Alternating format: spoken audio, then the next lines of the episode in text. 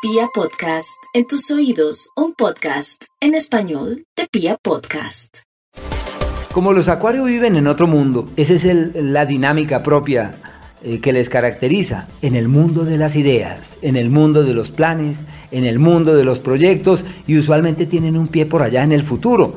Pero bueno, por ahora cuentan es con bendiciones, con ayudas, con apoyos que reforzarán esas ideas, esos sentimientos, esas añoranzas.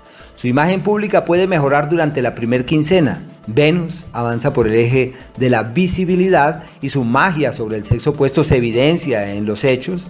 Y ya a partir del día 15 surgirán nuevos amigos, nuevos aliados, nuevas relaciones y a partir de ahí existirá un muy buen escenario de frutos y de resultados de lo que vienen haciendo en el ámbito profesional.